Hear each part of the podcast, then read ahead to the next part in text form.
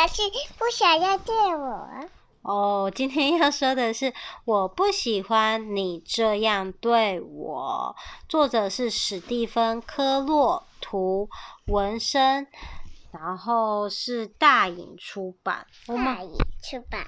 对，我们来看看是什么故事哦。一翻开来就看到一只大象跟河马。一天的早上，大象走进小池塘，想要好好洗个澡。可是，猜猜看，谁已经在池塘里了呢？河马。对，它占用了空间，还真不小呢。大象瞪着河马，大象说。河马，给我滚出池塘！我要一个人安安静静的洗个澡。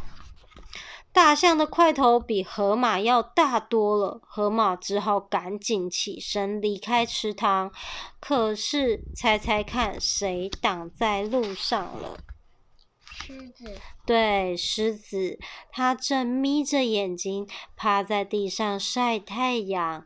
河马用鼻子推了推狮子，河马说：“让开，你挡住我的路了。”河马的块头比狮子大得多了，狮子只好钻进一旁的草丛中。可是，猜猜看，谁正在它最喜欢的角落里呼呼大睡呢？哦，是猎豹。猎豹它的鼾声可不小呢。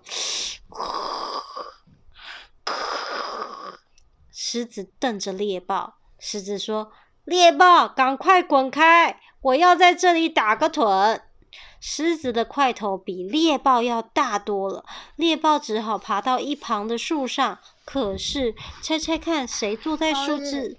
哦，你已经先猜到了。对，谁坐在树枝上？就是小猴子。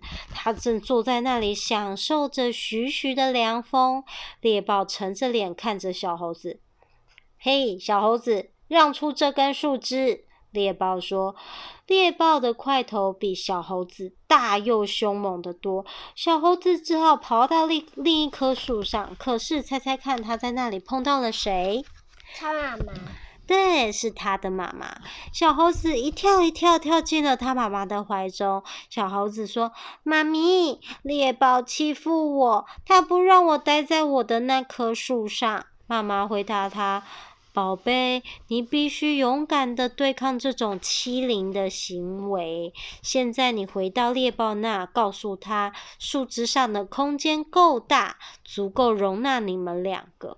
可是小猴子还是很害怕。小猴子说：“它长得好大哦，它想要霸占整根树枝。”妈妈说：“好吧，那我陪你一起去找它。”猎豹看到猴妈妈带着小猴子走近，尾巴警戒性的抽动起来。猴妈妈在小猴子的耳边说了几句话。来看他们的它们的尾巴变成这样。哦，卷卷的吗？啊，小猴子深深吸了一口气，然后对猎豹说：“不要命令我。”这棵树够大，足够容纳我们两个。你可以把我当朋友啊，和我一起分享这个空间。请不要再用这么恶劣的方式对我了。猎豹看看小猴子，又看看猴妈妈。猎豹说：“好吧，你可以待在这里。”他挪了挪身体，让小猴子和猴妈妈可以坐近些。让大家都坐定以后，猎豹清楚的看见在草丛里打盹的狮子。他回想起了狮子是怎么抢走他的午午觉午觉角落。他又想了小猴子刚刚对他说的话，他有了新的主意。猎豹附近，猎豹附在猴妈妈的耳边说了句话，然后他们一起跳下树，来到猴子身边。猎豹深深吸了一口气，说：“不要命令我，这块空地够大，足够容纳我们两个。你可以把我当朋友，和我一起分享这个空间。请不要再用这么恶劣的方式对我了。”狮子看了看猎豹，又看看小猴子和猴妈妈。好吧，你可以待在这里。狮子说，他挪了挪身体，让猎豹和猴子们可以靠近一些些。然后，狮子看到趴在前方小径上的河马，他又回想起河马是怎么把他赶走的，又想到猎豹刚刚对他说的话，他有了个主意。狮子附在猎豹的耳边说了几句话，然后狮子、猎豹、小猴子和猴妈妈一起来到河河马的前面。狮子深深吸了一口气，说：“不要命令我，这条路够宽，足够容纳我们两个。你可以把我当朋友，和我一起分享这个空间呢。请不要再用这么恶劣的方式对我了。”河马看看狮子，又看看在一旁的其他动物。河马说：“好吧，你可以待在这里。”狮子和其他动物靠在他身边。然后河马看到远处的大象，他又回想起大象是怎么把他赶出池塘的。他又想到狮子刚刚对他说的话，他有了个主意。